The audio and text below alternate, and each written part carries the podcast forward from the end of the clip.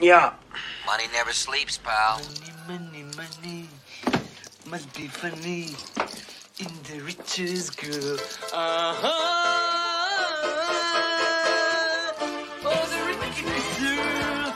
If I get a little money. Il faut bien admettre en effet que quelques petits excès ont été commis. D'ailleurs, à propos de marge, je trouve un peu baroque de vous prêter à 8% du pognon que vous faites travailler à 20. Ils avaient le droit de faire ça Pourquoi Le droit. Avec moi, vous êtes sûr de revoir votre argent. I want you to deal with your problems by becoming rich.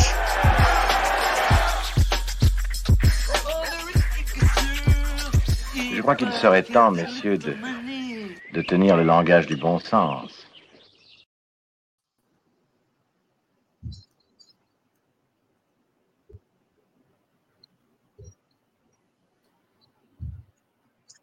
Alors bonsoir à tous et euh, bonsoir Michel. Euh, bonsoir, non, bonjour. Enfin, quoi que pour toi, Michel, c'est bonsoir. Non, non, non, non, justement, c'est encore plus tard ici. Pardon, il y avait un écho. Euh, donc oui, on est, on est, bah, on est très heureux euh, vraiment de, de te retrouver, Michel, et, euh, et de prendre du temps pour justement euh, présenter euh, vraiment. On va essayer d'aller d'aller un peu dans le détail, de présenter donc euh, bah, la fondation, tout le travail de la fondation euh, P2P. Et, euh, et du coup, d'ailleurs, on, on mettra les liens euh, dans, euh, en description, mais bon, je vous invite évidemment à euh, bah, lire euh, les deux derniers ouvrages auxquels donc a participé Michel. Donc je, vais dire les titres en français. Euh, donc la comptabilité P2P pour la survie planétaire et puis euh, Cosmo local.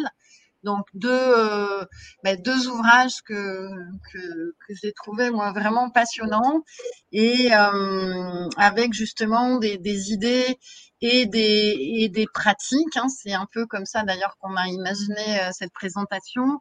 Euh, idées et pratiques euh, qui nous paraissent, euh, oui, bah, réjouissantes et puis très inventives et, et pionnières dans, dans, bah, dans cette grande question d'essayer de, de trouver des, des solutions pour que ben, nos, productions humaines euh, correspondent ou en tout cas euh, euh, puissent puissent ne pas ne pas épuiser notre notre planète et et puissent aussi à la fois la conserver les ressources euh, du vivant et plus largement de la planète et puis aussi euh, les re- les régénérer quoi. C'est c'est quand même important. Euh, donc euh, je te propose euh, Michel qu'on commence ben, par le par le début. Et non peut-être qu'on commence d'abord pour ceux qui n'ont pas qui ont pas peut-être pas suivi les débats précédents et et puis euh, les, les différentes euh, portraits que qu'on avait fait euh, peut-être quelques mots pour te pour te présenter. Donc je te passe la parole D'accord. Bon, alors je suis belge euh, déjà, euh, 64 ans à partir de lundi prochain, quatre enfants et je suis marié ici en, Tha- en- je- donc je vis dans le, le nord de la Thaïlande, Chiang Mai. Et donc j'ai travaillé euh, euh, avant, hein, quand j'étais euh, avant de mon projet P2P Foundation. Donc j'ai travaillé surtout dans le secteur euh, commercial en fait. Donc j'étais euh, j'ai fait deux startups, j'ai créé une- un magazine euh, sur la culture digitale, euh, j'ai fait un film sur le transhumanisme. euh, et donc à la fin des années euh, 90, j'étais directeur de la stratégie numérique de Belgacom, donc qui est un peu l'équivalent de France Télécom.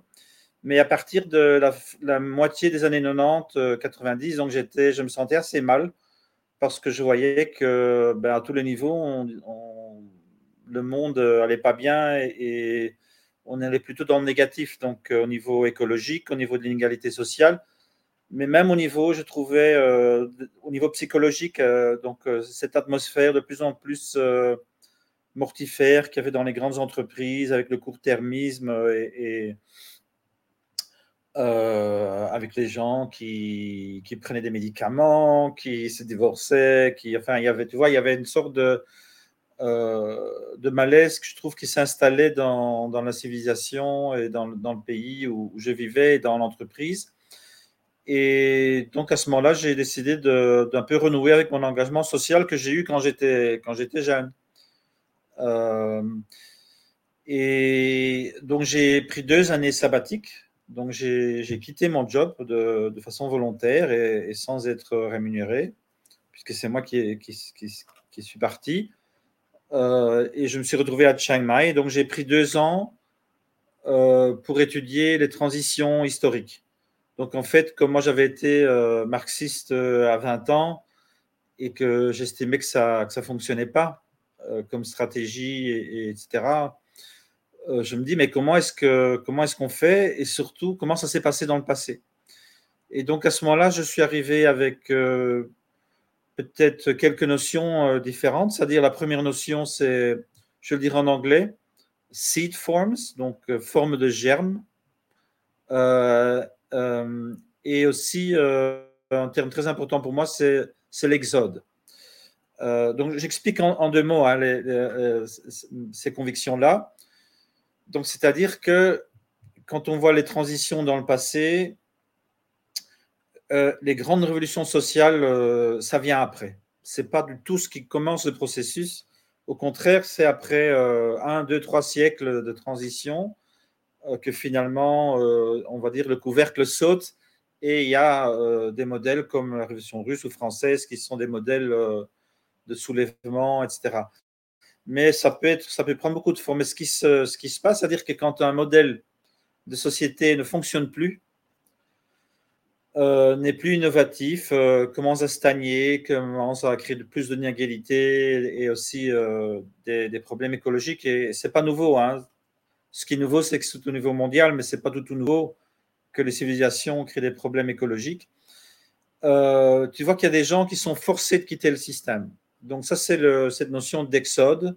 Donc tous les gens, soit par idéalisme ou bien parce qu'ils peuvent plus survivre dans le système, parce qu'ils ne produisent plus assez de richesses et de solutions, vont chercher des solutions qui seront différentes dans leur logique de l'ancien système. Il y a une sorte de transvaluation.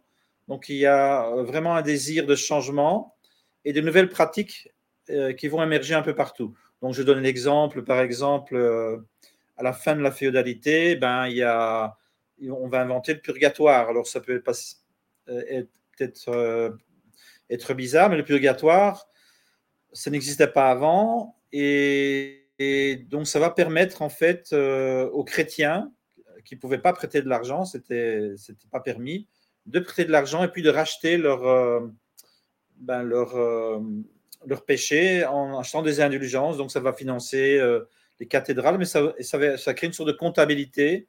Donc, euh, déjà, une sorte de formule marchande qui va s'installer dans, les villes européennes. Puis, il y aura l'imprimante qui va changer la façon dont la connaissance euh, va se diffuser dans la société. Et sont fait des petites entreprises qui vont euh, imprimer les livres, qui vont voyager dans toute l'Europe. puis il y a un, moine franciscain qui invente la comptabilité à double entrée. Voilà. Donc en fait, on voit qu'il y a des patterns qui vont un peu partout euh, naître et qui ont plus la logique ancienne qui est cette logique féodale. Et alors, ils vont se rencontrer, ils vont créer des sous-systèmes, et à un moment donné, ils vont, euh, ben, du siècle, euh, c'est ces classes qui ont fait ces nouvelles pratiques qui finalement vont prendre le pouvoir dans nos sociétés. Mais c'est tout un processus qui va durer, durer plusieurs siècles. Et donc, ma théorie, si tu veux, c'est qu'aujourd'hui, ce pattern, c'est le pair à pair. Donc, c'est le modèle euh, de la distribution euh, qui est le modèle que ces gens qui font l'exode et qui essayent de trouver quelque chose de nouveau euh, vont pratiquer. Donc, la première notion, c'est le pair à pair. C'est cette capacité aujourd'hui qu'on a, vu la technologie, de se connecter pair à pair et de créer des, une sorte de partage de la connaissance numérique qui va, mais aussi tout à fait influençant notre, notre, vie. Euh, voilà, donc le pair à pair, c'est un peu le modèle, le modèle qui est en germe un peu partout pour le moment. Alors, il me semble, ça, oui, il me semble que justement, en arrivant au pair à pair, peut-être qu'on en arrive bah, la, euh, aux origines justement de la, de la création de la fondation P2P, parce que j'imagine qu'elle est justement, euh, enfin, elle est justement créée sur cette notion de, de, de pair à pair, et je l'imagine pas. Je... Donc peut-être je te propose. Bah, que qu'on passe à cette la, question. La, oui, deuxième concept qui est le commun, et puis je passe à comment on appelle ça chez nous. Donc la deuxième notion, c'est la notion de commun. Donc en fait, c'est la mutualisation. Donc il y a plusieurs façons d'échanger. Donc il y a le marché, il y a l'État qui redistribue, euh, il y a l'économie du don, je donne et ça, crée une, une, obligation de retour. Mais le commun, c'est aucun de ces trois-là, c'est plutôt quelqu'un qui partage avec un tout. Donc, par exemple, un chasseur qui revient de la chasse et ce qu'il a chassé, jamais seul, hein, souvent en groupe, c'est pas pour une personne particulière, c'est pour toute la famille. Euh, donc, il n'y a pas d'échange direct. Un, contributeur de logiciel, il va écrire euh, une solution euh, d'un bug logiciel et donc s'il met ça dans Linux, dans, dans, un open source, dans un commun digital, il n'y a pas d'échange direct. Lui, il va aider le tout et il va pouvoir profiter du tout. Donc en anglais, on dit give a brick, get a house. Et donc, euh, comme mettre en commun, c'est un autre mot pour dire mutualiser. Et peut-être après, je vais te dire quand même une petite histoire de, des communs. Je crois que ce serait intéressant. Alors, la fondation euh, Père à Père, c'est un peu euh, à l'origine, c'est un peu ça qu'on a voulu faire. Donc, c'est-à-dire, euh, moi j'appelle ça, euh, je suis désolé, je parle en anglais, donc un organized network. Donc, si tu veux, il y a les organisations d'un côté et les réseaux des autres. Et on a essayé de faire un mélange entre les deux. Et, ah, je te propose euh, que, oui? juste pour, euh, pour rythmer un peu, un peu visuellement, qu'on affiche donc cette première question sur justement, bah oui, euh, sur ces, les origines, enfin comment, comment est née euh, la fondation P2P, mais effectivement tout est euh, tout est lié et, euh, et, euh, et, moi je trouve enfin toute, toute ton introduction là sur justement les les exodes en particulier, je trouve ça que je ne je vais pas jamais le penser comme ça. Et en tout cas, je trouve ça vraiment intéressant. Bon, je, je te propose qu'on affiche juste. Je dirais, même, ouais, je dirais même que c'est un double exode.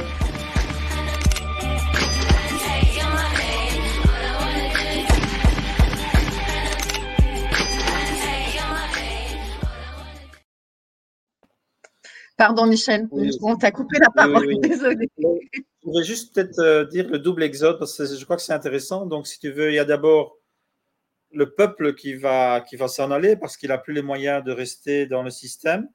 Mais une fois que la crise est vraiment euh, développée, en fait, c'est la classe dirigeante elle-même qui va, qui va devoir euh, aussi trouver des solutions. Et par exemple, tu vois, à la fin de l'Empire romain, tu vois euh, Boès qui a écrit euh, le best-seller du Moyen Âge qui s'appelle La consolation de la philosophie. Donc, il était le chef de l'administration romaine qui était sous tutelle des, Goths. Et donc, il était en prison parce que le roi croyait qu'il avait trahi. Et ben, c'est lui, par exemple, je crois que c'est lui qui a créé le premier monastère. Euh, pourquoi? Parce que l'élite, elle voyait bien qu'elle s'en sortait plus. Et donc, il a mis son argent euh, dans un monastère. Donc, c'est cette, cette, combinaison, si tu veux, du bottom-up qui a créé tous ces nouveaux modèles, dont les monastères, euh, donc la fin, de l'Empire romain, un modèle qui n'existait pas du tout avant, hein, sous l'Empire romain.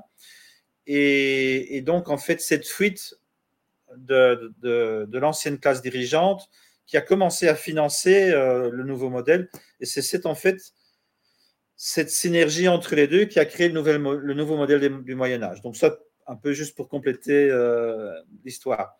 Alors, au niveau de, la P2P Foundation, c'est assez simple. Hein? Donc, c'est-à-dire que le modèle des communs, c'est une ou plusieurs personnes qui proposent de gérer quelque chose en commun.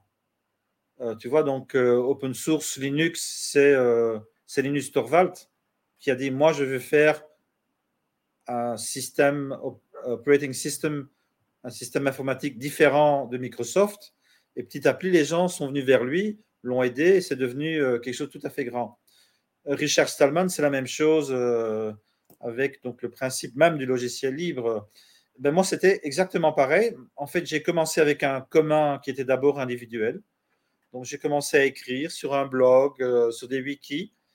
Et en fait, c'est sur la base de ces idées que les gens euh, se sont euh, petit à petit organisés autour de moi. Et donc, ce n'était pas du tout un rapport hiérarchique, c'était un rapport, je dirais, il y a un objet en commun. Donc, ce, qui fait la socialité dans l'open source, c'est l'amour commun d'un objet qu'on, soit qu'on hérite, soit qu'on crée. Ah, donc, en principe, on peut diviser les communs en quatre. Donc, tu as, le matériel et l'immatériel, hérité ou créé. Donc, le matériel hérité, c'est tous les communs physiques, les forêts, les rivières, que ça, c'est les communs classiques. Puis, tu as les communs immatériels qu'on a hérités, c'est-à-dire la langue, la culture, des choses comme ça. Et puis, ce qui est nouveau aujourd'hui avec numérique, c'est donc les communs créés. Et donc là, immatériel, donc c'est les communs de la connaissance et les logiciels et le design partagé et les communs matériels créés. Donc, on est en train aujourd'hui de lire des modèles physiques. Donc, et on parlera après du cosmolocal. Donc, c'est-à-dire, il y a des gens, de plus en plus de gens qui commencent à vouloir produire selon les modèles open source. Donc, il y aura un aspect physique de production. Euh, d'un service, euh, mais avec une, connaissance partagée. On en parlera après. Voilà. Et donc, en fait, donc, au départ, la P2P Foundation, c'est ça, c'est un, c'est un commun de la connaissance. Et donc, en anglais, je disais toujours, je dis d'abord en anglais, we peer produce knowledge about peer production. Donc, on produit en pair euh, la connaissance sur le pair à pair. Et donc, le wiki, c'était un peu, si tu veux, la colle euh, qui, nous a mis ensemble. Et puis, petit à petit, ben, on a commencé à faire des projets ensemble. Donc, on a, nous, on est surtout dans la recherche. Donc, on est un observatoire et on recherche et on essaie de comprendre et puis de diffuser cette compréhension. Et on essaie donc d'être un intellectuel organique, si tu veux, du mouvement des communs. Donc, ça, c'est un terme qui vient de Gramsci. Hein. donc, c'est des intellectuels qui sont, si tu veux, relié à une pratique et à un groupe social. Et ce qui est nouveau aujourd'hui, c'est qu'on ne peut plus faire ça en tant qu'individu. Donc, c'est des collectivités euh, qui vont prendre ce rôle. Euh, et nous, on a essayé en tant que petite communauté donc, de comprendre ce qui se passe. Et donc, euh, le critère donc dans la P2P Foundation, c'est il faut que ça existe. Et donc, ça, c'est un parti pris, je dirais, a priori anti-utopique. Donc, c'est-à-dire qu'on ne croit pas euh, au grand soir ou des grandes idées euh, et que les gens doivent suivre les grandes idées. Non, non. Quelles sont les formes en germe déjà qui pointent vers un futur qui fonctionne? Et donc, on va, on va étudier le fonctionnement de ces formes de germes pour se poser la question, est-ce que ce sont des patterns qui justement représentent potentiellement cette nouvelle civilisation qui est en train de naître? Donc ça, c'est, ça, c'est l'idée. Et donc l'idée du pair à pair, c'est quoi? C'est la transition d'un modèle marchand vers un modèle contributif. Donc il y a encore une fois une transvaluation. Donc à la fin de l'Empire romain, c'est un modèle esclavagiste qui est remplacé, euh, remplacé, par le modèle qui est basé sur la terre et la dépendance féodale et sur la notion des chrétiens que le travail a de la dignité alors que pour les Romains, le travail n'a aucune utilité, c'est pour les, esclaves. Donc il y a une transvaluation entre les deux, entre les deux systèmes. Et aujourd'hui, donc je prétends qu'il y qu'on est en transition vers le contributif. Alors c'est quoi le contributif? Donc, et c'est comme ça qu'on fonctionne aussi. Donc tu as un wiki, c'est notre commun. Chacun peut contribuer sur le commun. Et donc, la valeur de la P2P Foundation, c'est d'abord tous les gens qui apportent cette connaissance ça va créer notre socialité, ça va créer notre réputation et ça va même créer notre économie, puisque jusqu'au moment de Covid, en tout cas, moi j'ai vécu euh, largement euh, euh, de mes conférences. Tu vois? Et donc, donc c'est ça, la nouvelle économie, c'est quoi? Donc il y a d'abord un commun, qui peut être un commun numérique, de la connaissance, de logiciel ou de design autour de ces communs va se créer des activités économiques parce qu'il faut bien vivre. Donc, on va avoir toutes des petites entreprises de préférence générative, c'est-à-dire une économie générative, c'est une économie qui fait le bien au commun. Ce n'est pas une économie extractive. Et donc, moi, je parle d'entre donneurs plutôt que d'entrepreneurs. Donc, ils prennent pas entre les deux, ils donnent entre les deux, parce qu'ils sont codépendants des communs. Et en troisième lieu, il y a souvent dans toutes ces communautés, il y a donc une organisation. Alors, l'organisation, c'est pas une hiérarchie qui dit aux gens ce qu'il faut faire. Donc, on n'est pas une ONG classique du tout. C'est une, c'est une plateforme. C'est-à-dire, l'organisation, elle permet à la coopération d'exister. Donc, elle va s'occuper, comme le Wiki- Wikimedia Foundation, va s'occuper des serveurs pour que le Wikipédia, puisse exister. Et alors, il y a une, couche d'experts, si on veut, donc les, contributeurs euh, qui sont le plus engagés dans le projet, qui vont devenir une sorte d'hierarchie de contrôle, de défense de l'intégrité de l'écosystème. C'est-à-dire qu'on ne peut pas dire à personne faites ceci ou faites cela. Tout le monde peut librement contribuer à ce commun de connaissances, mais il y a une couche d'éditeurs, de rédacteurs qui peut dire ah non, non, ça c'est pas bon assez. Donc euh, il y a une capacité de dire non. Et ça, c'est la, si tu veux, c'est la protection du commun contre sa désintégration, etc. Donc il ne faut pas croire que les communs, ça peut marcher d'une façon tout à fait euh, chaotique. Non, non, il, y a des, il y a des dangers, il y a des ennemis, on attaque les serveurs, il y a les trolls, euh, tu vois. Donc il y a quand même besoin, mais ce n'est pas une hiérarchie classique, c'est une hiérarchie qui contrôle, qui, défend l'écos- l'écosystème, si tu veux, et qui le rend possible en mobilisant. euh, donc, on va chercher de l'argent, on fait du crowdfunding, on- des, des choses voilà. Et donc, ces trois systèmes, donc la communauté contributive, l'économie générative et l'asso- l'association pour le benefit, for benefit association, c'est la même logique qu'on emploie en interne et dont on parle en externe. Donc, on essaie d'être euh, un modèle aussi de ce qu'on parle. Euh, voilà, et alors petit à petit, euh, les gens sont venus vers nous et à un moment donné, on avait euh, 10 personnes euh, qui travaillaient plein temps pour le P2P Lab qui était en Grèce.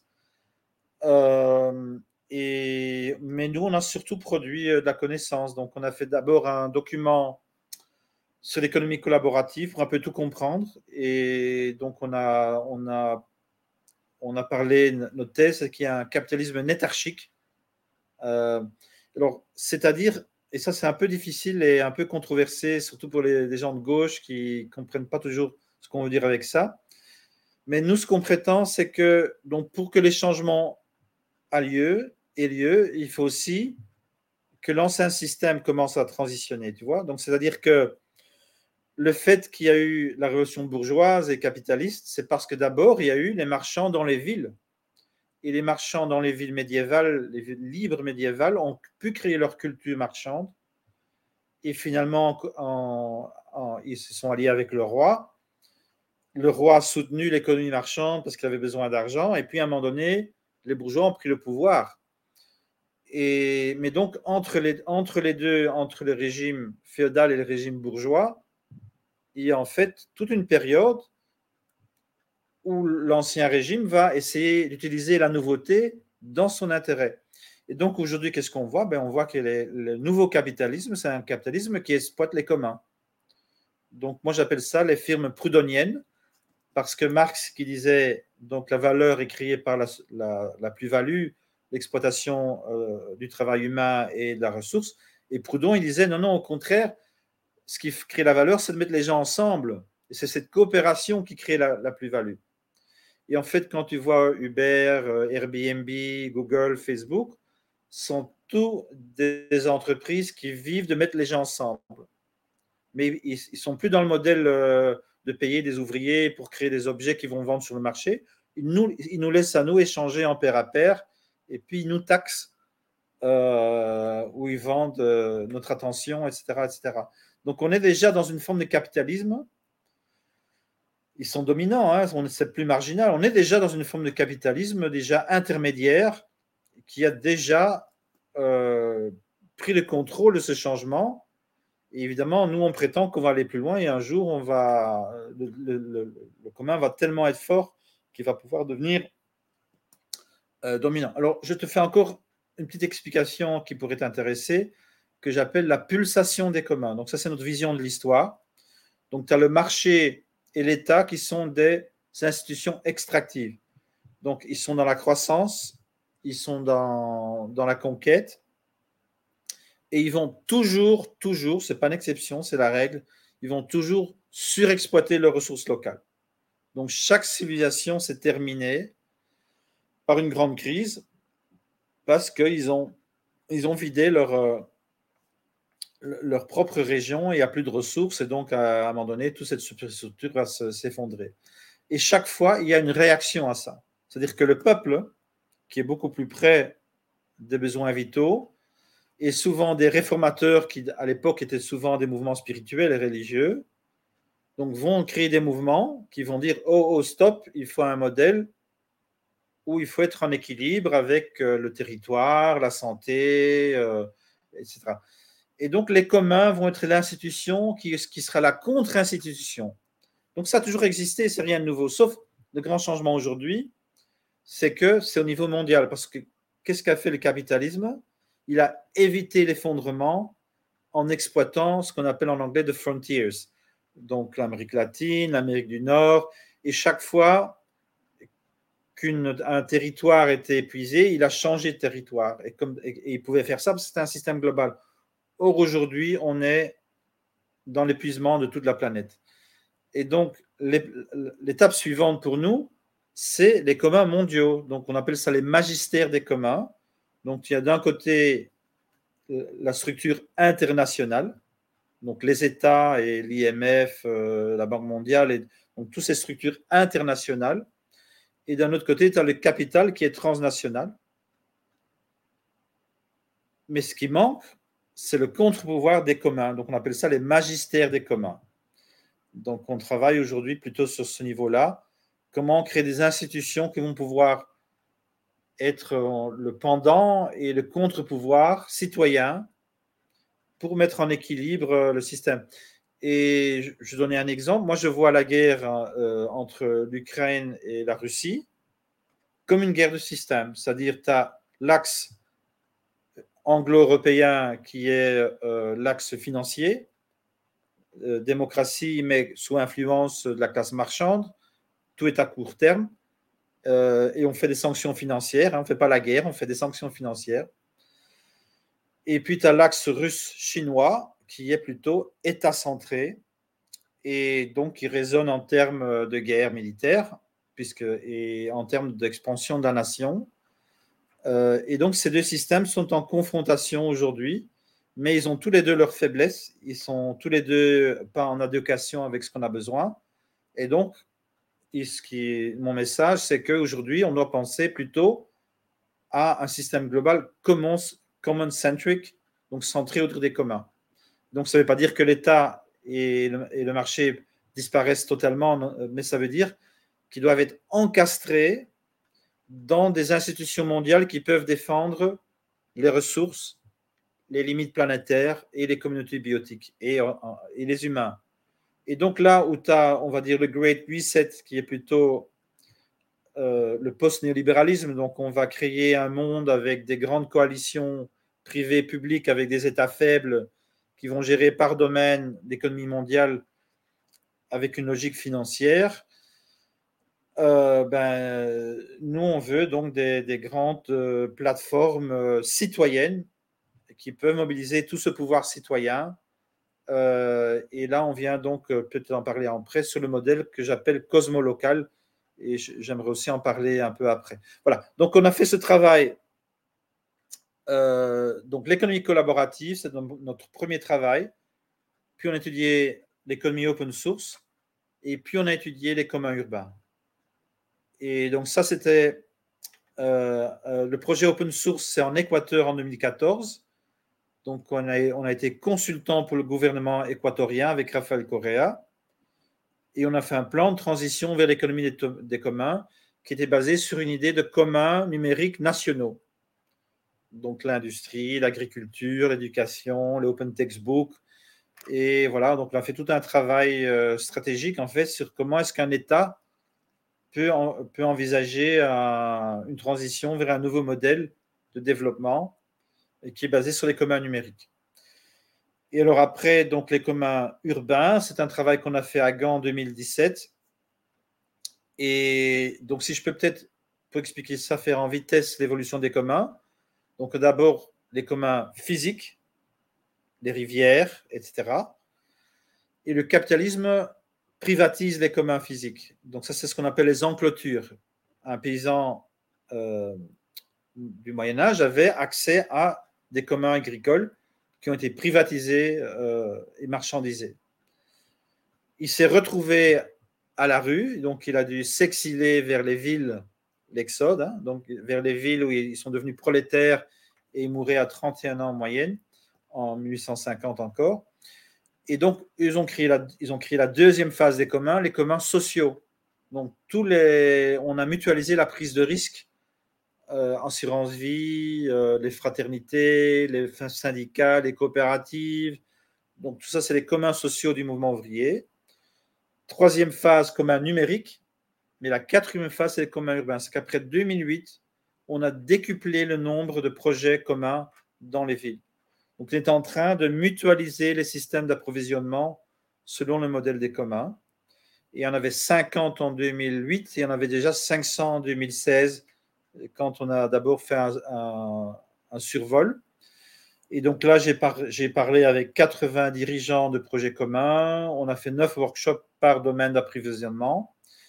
Et on a fait la cartographie donc, des communs à Gand et on a proposé aussi euh, donc, une politique de transition vers les communs au niveau urbain. Donc ça, c'était notre euh, dernier projet en 2017. Donc je fais un peu tout l'historique de ce qu'on a fait. Hein. Donc prochaine étape, ça a été ce que j'appelais le shift thermodynamique.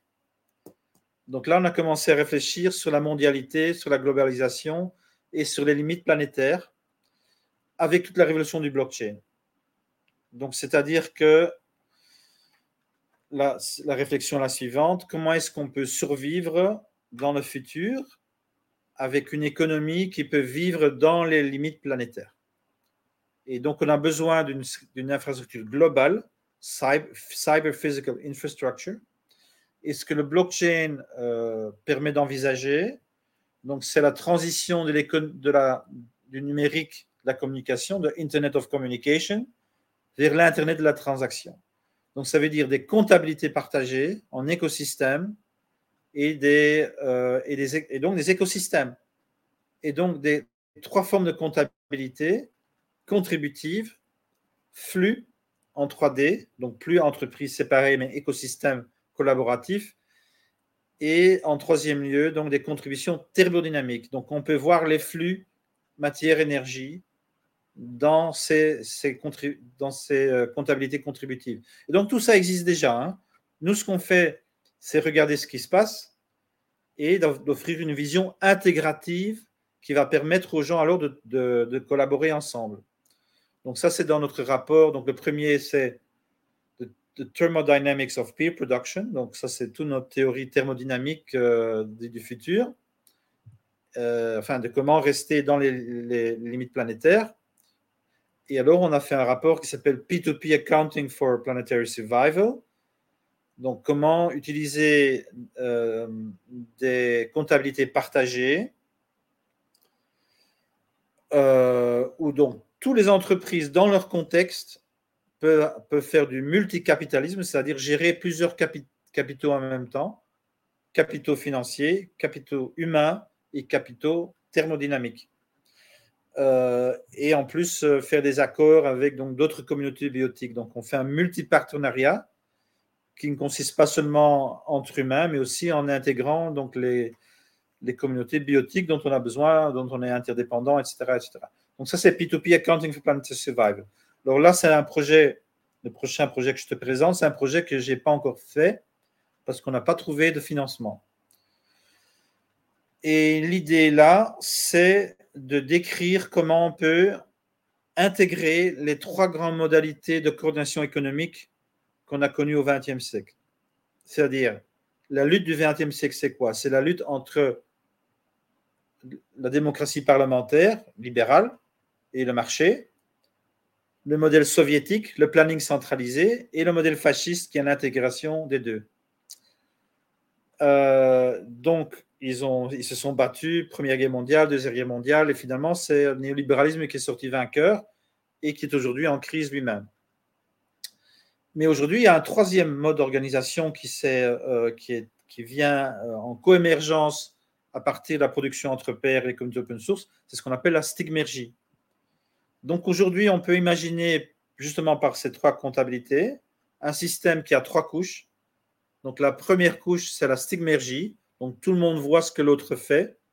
On est dans une économie circulaire et transparente par le biais de comptabilité partagée et de et shared supply chains, donc euh, système d'approvisionnement euh, transparent. On a une deuxième couche qui consiste euh, du marchand génératif, donc pour échanger. Et aujourd'hui, donc, on peut imaginer, par exemple, des tokens intelligents comme Fishcoin, qui veut dire, donc, j'en avais parlé, je crois, dans ce programme, donc une monnaie intelligente qui tient compte des limites planétaires écologiques. Donc, on sait combien de poissons euh, on peut gérer sans mettre en danger la reproduction du poisson. Voilà. Et donc, ça, c'est la deuxième couche. Donc, c'est toute une réflexion sur des formes marchandes qui sont compatibles avec les communs, qui ne détruisent pas le commun. Qui ne... Et ça, c'est tout à fait nouveau, puisque le capitalisme, historiquement, justement, a été le système qui a le plus exploité les communs. Et donc, peut-on peut imaginer des systèmes marchands non capitalistes post-capitalistes euh, qui ne détruisent pas les communs? Et finalement, la troisième couche, c'est le planning. Alors, je ne sais pas si tu as vu passer donc Jacques Sapir qui a écrit un nouveau livre, Le retour du planning. Euh, il y a aussi le modèle chinois, etc. Donc, euh, est-ce qu'on peut aussi considérer le planning non pas top-down, c'est-à-dire l'État qui dit à tout le monde ce qu'il doit faire, mais plutôt comme un cadre limite qui détermine la liberté de chacun. C'est-à-dire, on est libre, mais on ne peut pas détruire la planète. Et donc, tout ça se fait par ces comptabilités. Donc, on peut voir contextuellement euh, ce qu'on peut faire et pas faire parce qu'on a une vision directe de ce qui se passe au niveau des flux matière-énergie. Alors, je termine hein, et je vais prendre un coup d'eau. Donc, je vais un peu parler du modèle cosmolocal, comme ça, j'ai un peu fini le scénario. Donc aujourd'hui, la lutte, c'est entre le modèle market-centric et state-centric, donc orienté marché, orienté État. Et donc, le troisième modèle, qui est le, modèle cosmolocal, c'est un modèle qui combine une relocalisation de l'économie, dans ce que j'appelle donc la subsidiarité de la production matérielle, et donc, il y a un livre de, comment il s'appelle encore? Je, Attends, je l'ai ici, donc je vais juste euh, te lire. Euh, donc, il y a un livre qui est sorti qui s'appelle Demain la planète, quatre scénarios de déglobalisation. Et il parle, son premier scénario, ça s'appelle l'habité terrestre. Ben, c'est exactement la même chose. Donc, il dit on produit localement ce qu'on peut, et le commerce, c'est pour ce qu'on ne peut pas produire, produire localement. Donc, ça, c'est le côté local.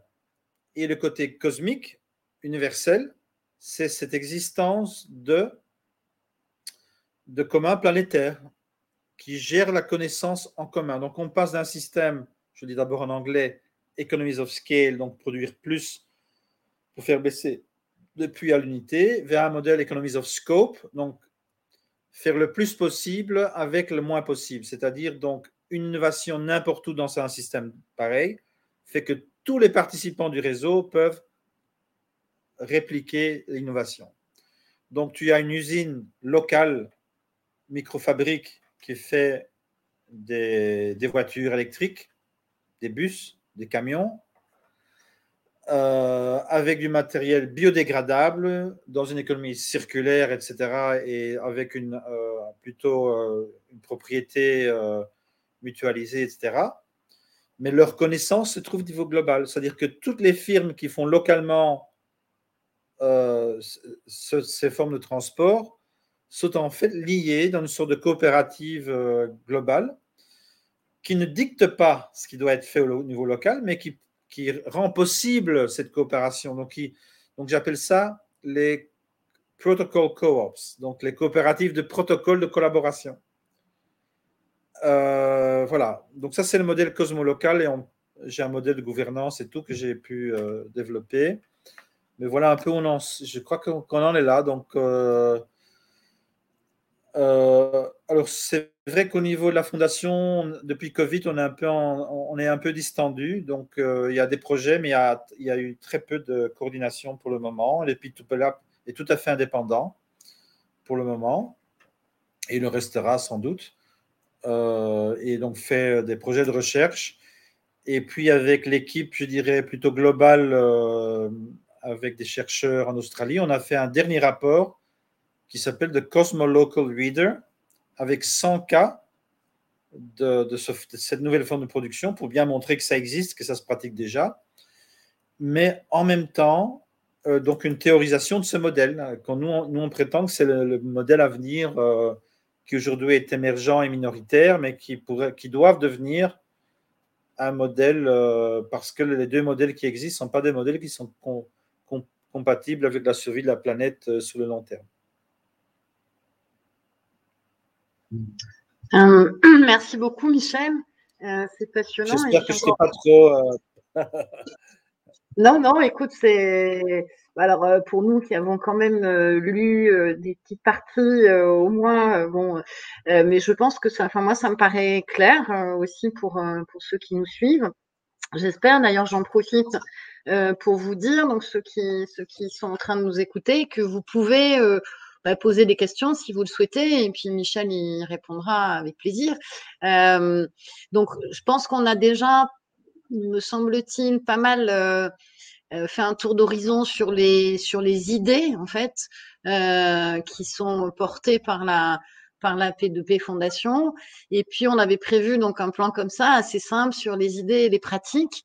Et euh, peut-être que tu veux, Michel, dire euh, quelque chose, euh, même si tu en as déjà abordé pas mal, mais quelque chose sur justement les, pratiques, sachant que donc je, donc, je ne sais pas si je l'ai dit en amont, mais alors du coup, j'en profite pour le dire. Donc, euh, aujourd'hui, donc on ouvre euh, tout un tout un chapitre euh, sur donc les, les, les, projets que, enfin certains projets euh, que, que, soutient la, la, la, la, P2P Fondation, donc qui seront présentés euh, par la suite, euh, comme donc le réseau Sarafu et puis comme Common Stack, qui est plutôt un protocole d'ailleurs, ou en tout cas qui cherche justement des, des formes. Euh, et puis on terminera par Holochain. Euh, donc peut-être que sur ces questions pratiques, euh, tu veux dire un dire un mot. Oui, je vais peut-être, euh, avant de parler de ces, de ces exemples, là je ne vais pas dire beaucoup parce qu'ils vont, ils vont se présenter eux-mêmes après. Donc je vais juste dire pourquoi on les a choisis, mais, mais, pas en détail. Mais j'aimerais bien te donner deux exemples pour un peu euh, remplir l'imagination euh, des gens qui écoutent, pour, pour, bien montrer que c'est du réel, quoi. Tu vois, que c'est, que c'est des choses qui existent. Alors le premier projet ils ont des projets que j'ai rencontrés, que j'ai vus, j'ai parlé avec leurs organisateurs et tout, donc c'est vraiment du réel, hein, c'est pas, euh, euh, c'est pas de la fantaisie. Donc le premier projet, c'est Solar Lamp, donc lampe solaire, qui est un projet cosmolocal en Inde. Alors ça veut dire quoi? Ça veut dire que, les, que le design de cette lampe solaire sont partagés, donc c'est de l'open source, euh, open hardware, mais que ces lampes sont produites localement. Donc en Inde, il y a des petites usines qui produisent ces lampes solaires. Alors qu'est-ce que c'est fait cette lampe solaire? Eh ben, C'est une lampe qui va donc donner de l'électricité et de la lumière dans les, dans, les villages pauvres qui n'ont pas d'électricité. Donc du coup, il y a 4 millions d'étudiants. Alors je peux me tromper sur les chiffres, hein. j'ai fait ça en 2018, euh, mais il me semble bien que c'était ces chiffres-là que j'ai entendus. Mais sinon, il faut voir dans, dans, notre livre, il y, a, il y a les statistiques euh, sont mises à jour, etc. Donc 4 millions d'étudiants qui ont aujourd'hui accès à l'électricité, donc ils peuvent lire et faire leurs devoirs euh, dans les villages après les heures quand il fait noir. Et alors là, j'ai oublié le nom, donc le, le MIT indien qui s'appelle IIT, Institute of Indian Technology, ou Indian Institute of Technology Mumbai, Bombay, donc a créé tout un système avec des petits cours de 10 minutes, euh, avec une pédagogie tout à fait euh, réfléchie et un modèle, etc., euh, etc. Et donc, du coup, ces étudiants qui, qui ne peuvent pas se permettre encore d'aller à l'université peuvent s'inscrire, donc faire tous ces cours et avancer petit à petit et, et recevoir des credits. Évidemment, quand ils ont un certain nombre de crédits, ils peuvent faire une application pour aller étudier dans ces universités.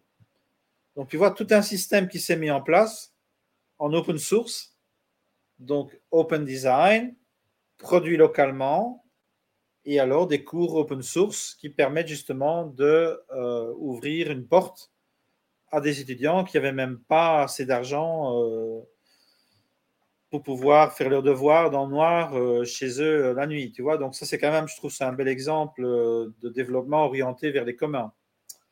Alors d'autres exemples qui étant au Brésil, donc c'était deux exécutifs de, l'industrie du café et qui étaient un peu choqués par, par la pauvreté des producteurs de café.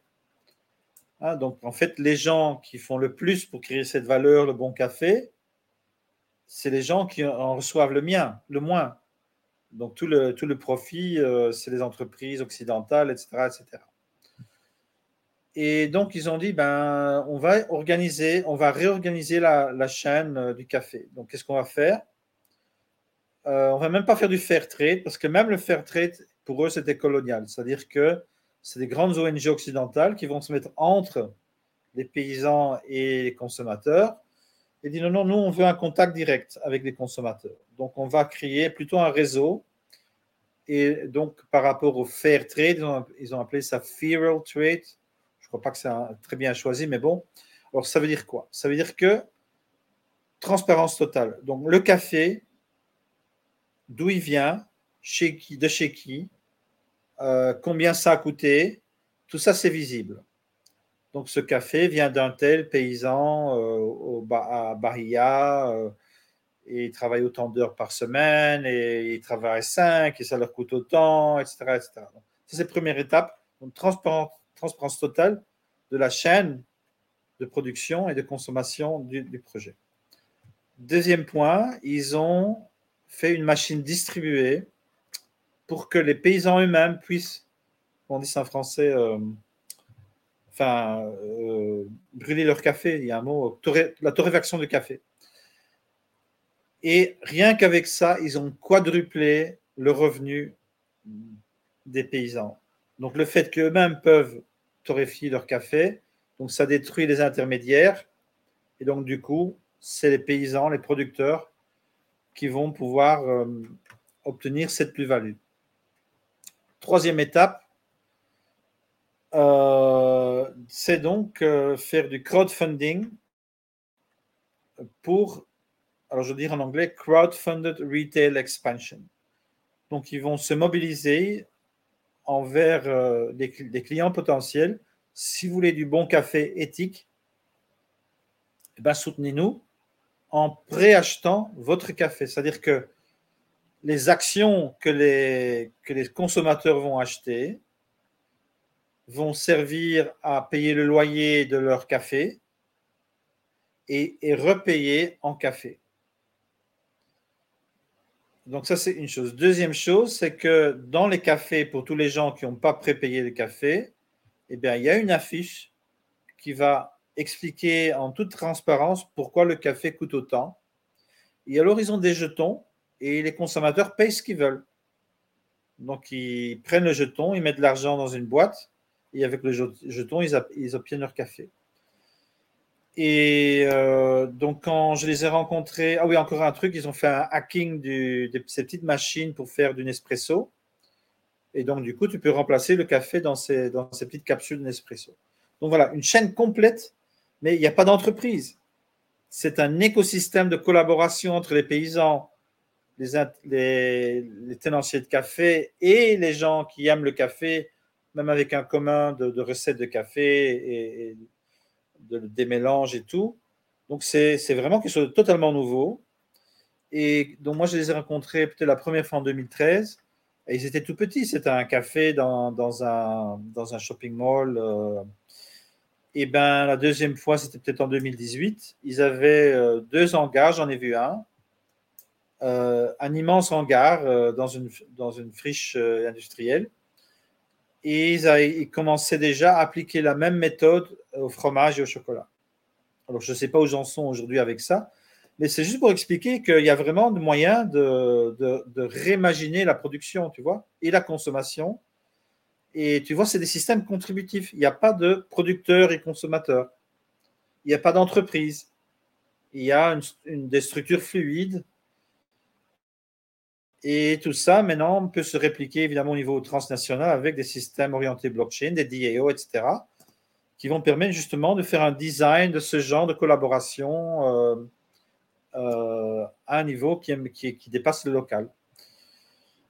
Euh, voilà pour mes deux exemples. Je crois que peut-être que j'ai encore présenté les, les trois projets et pourquoi je les ai recommandés.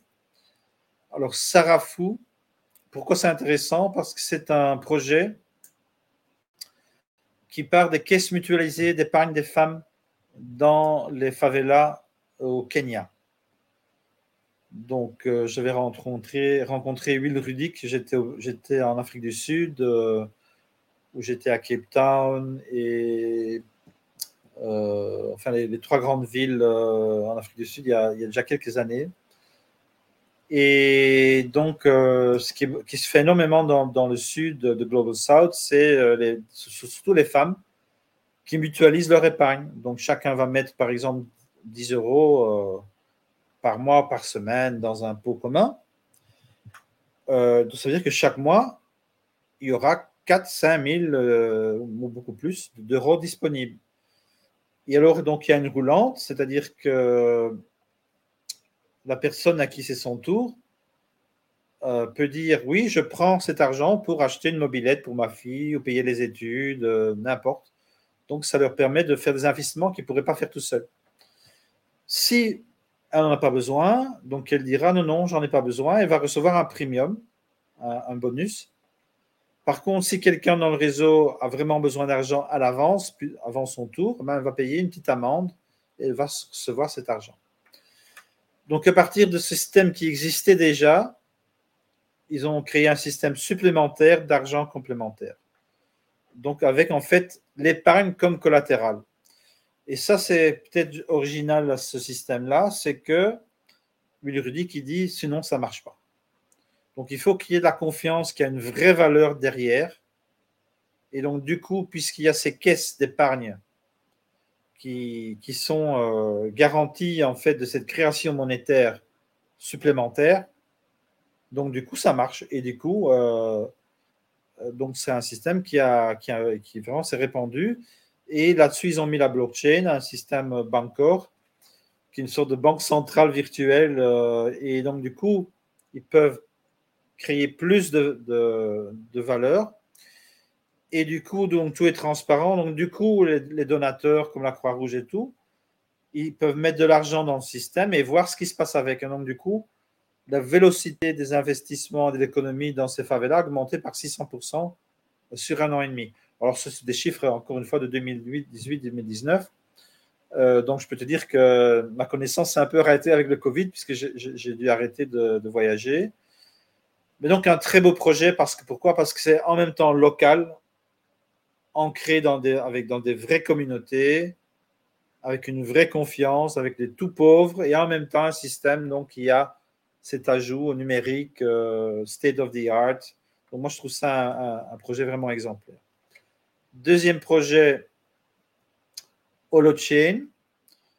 Alors là, c'est une réponse un peu au problème du numérique euh, blockchain, Bitcoin. Donc le problème avec la blockchain, c'est que les, les incentives, donc les, proof of work et tout ça, proof of stake, sont des protocoles oligarchiques. Au plus tu as, au plus tu reçois. Et donc, moi, je crois à cette règle, c'est-à-dire que toute compétition pour des ressources rares crée un jeu itératif qui mène vers la concentration. Et on sait que Bitcoin a plus d'égalité que les monnaies nationales, etc. etc. Donc, comment est-ce qu'on peut éviter ça? Alors, un autre problème avec Bitcoin et blockchain, c'est que donc Ethereum, tout ça, c'était conçu comme des grands ordinateurs mondiaux. Donc, c'est un world computer.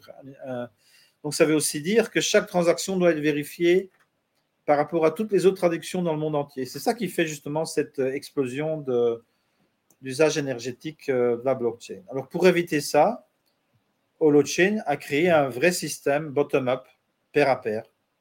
Donc, c'est-à-dire pas un ledger universel, donc une comptabilité universelle sur un ordinateur mondial, mais chacun peut créer son propre ledger, son propre, sa propre comptabilité, et si, si le groupe veut, peut faire la connexion vers d'autres comptabilités du même type. Et donc là, va, va se créer une circulation de la valeur mais se base d'associations volontaires et sans qu'il y ait un système global et toute cette répétition de l'usage de l'énergie euh, qui va se faire. Donc moi, je crois que c'est une conception vraiment brillante euh, et tout à fait nécessaire par rapport à créer un post-blockchain, hein, donc des, des, ledgers, des, comptabilités qui n'ont pas tous ces désavantages euh, de la première génération. Et voilà, donc ça c'est l'intérêt de l'Holochain. Alors, Common Stack pour finir. Pourquoi est-ce que Common Stack est intéressant? Parce que Common Stack, justement, c'est l'expérimentation des protocoles de coopération au niveau translocal et transnational. Donc, le problème qu'on a aussi encore avec la blockchain, c'est des, des, idiots libertaires. Donc, tous les protocoles TDAO classiques sont des protocoles libertaires, c'est-à-dire on est tous des individus on n'aime pas la démocratie et, qu'on doit discuter ensemble, donc on va créer des, smart contracts qui vont automatiser toutes les collaborations de personne à personne. Mais il n'y a jamais de groupe. Donc c'est vraiment euh, incentivizing, donc euh, faire en sorte que tous les parties prenantes travaillent ensemble, mais en tant qu'individus. Mais il y a une autre façon de voir la blockchain qui est une façon orientée commun. Et donc, du coup, on va appliquer les huit règles d'Ostrom dans la façon dont on conçoit un DAO. Euh, et donc, par exemple, Common Stack a des, a des protocoles comme ce qu'on appelle, attends, euh, euh, j'ai un truc de mémoire. C'est pas du crowdfunding, c'est du quadratic voting et quadratic funding, voilà donc des votes quadratiques et du financement quadratique. Et donc là, ce sont des protocoles anti-oligarchiques, c'est-à-dire que euh, donc le, quand tu accumules de l'influence dans le réseau, donc d'abord tu as, disons, euh, one vote, one share, donc chaque fois tu accumules un et tu as un token de pouvoir. Mais une fois que tu as une certaine limite, ben, tu as besoin de 10 tokens pour avoir un token de gouvernance et puis 100 tokens. Et donc, donc, on va écrémer les plus forts et on va redistribuer le surplus vers les plus faibles. Et donc, on va aussi permettre, par exemple, pour des coalitions de petits, d'avoir autant de pouvoir que les, grands acteurs dans, ces écosystèmes. Alors, là, c'est vrai qu'on est plus dans l'expérimentation, mais les protocoles existent, ils, jouent avec, ils font des essais, euh, voilà. Et donc, moi, je trouve que c'est quand même euh, intéressant d'avoir des, laboratoires où on peut donc voir comment ça marche. Euh, et euh, voilà, ça c'est donc l'explication de, mes choix et de mes recommandations de ces trois projets. Merci, merci beaucoup Michel. Oui, c'est oui, mais nous aussi, on trouve que ces trois projets euh, particulièrement euh, inspirants et euh, enthousiasmants, vraiment. Et donc, on va. merci d'ailleurs, Michel, pour nous les avoir conseillés et, et, proposés. Et on a commencé à rencontrer donc bah, les, les, les, acteurs de, de, ces projets, donc qu'on va présenter très bientôt donc merci Michel pour cette euh, pour cette présentation euh, avec une vision euh, holistique de la fondation P2P. Vraiment merci infiniment parce que ça fait longtemps qu'on ça fait vraiment longtemps qu'on voulait le, qu'on voulait le faire, qu'on voulait prendre ce temps-là. Et donc je vous invite tous à bah, à méditer un peu toutes ces, ces pistes. à la fois d'idées et aussi de pratiques, comme tu l'as dit, très concrètes et, euh, et, qui existent en fait. C'est ça aussi, je trouve que c'est important, effectivement, que ça soit euh, des, projets qui existent. vraiment. Et puis, euh, et puis donc, ben, je te laisse, euh, Michel, le, mot de la, de la, conclusion. Euh, mais donc, euh, bon, je, je, vous invite donc tous à, ben, évidemment, à, à écouter euh, la, la, présentation donc de, de, de Sarah Fu, qui en fait, comme disait Will Ruddick, n'est pas un projet mais un réseau maintenant, puisqu'il a commencé, d'après ce qu'on a compris, au Kenya et que maintenant il est, bah, il, il, a essaimé dans plusieurs euh, pays euh, d'Afrique. Donc d'ailleurs, ce sera donc Josué qui lui est, est, au Cameroun, qui nous le présentera euh, vendredi prochain à 20h30. Et super, super. Ouais, ouais ça, on retrouvera aussi d'ailleurs Michel. Et puis, et puis je voulais vous dire quelque chose. Ça m'a. Ben écoute, euh, moi je voudrais dire que on commence petit à petit quand même euh, à entrer dans une période critique.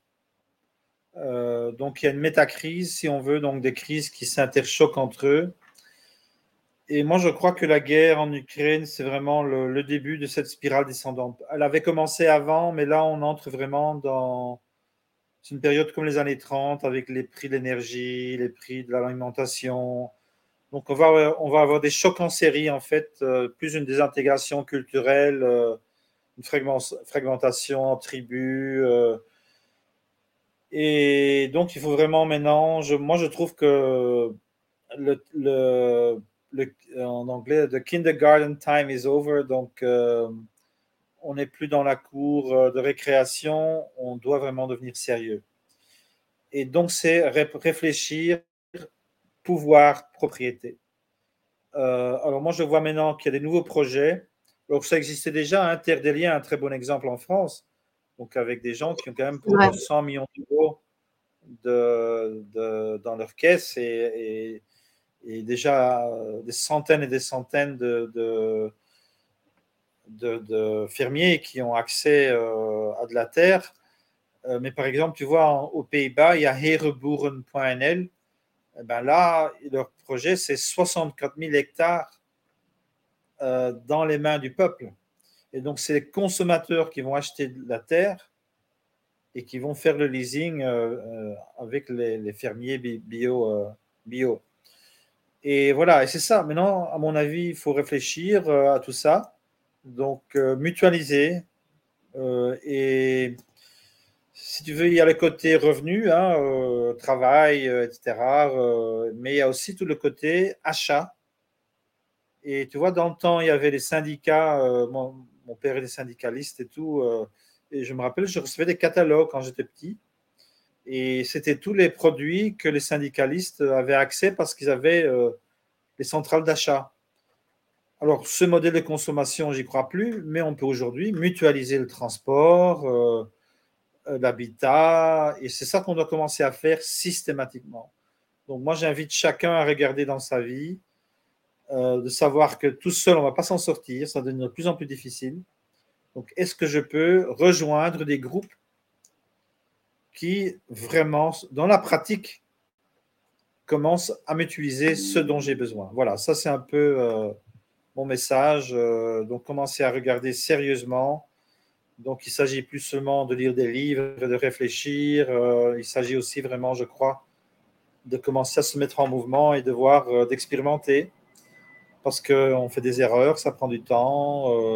Il y a tout un apprentissage qui doit se faire. Donc, c'est vraiment le moment, je crois, de, d'aller découvrir ce monde-là.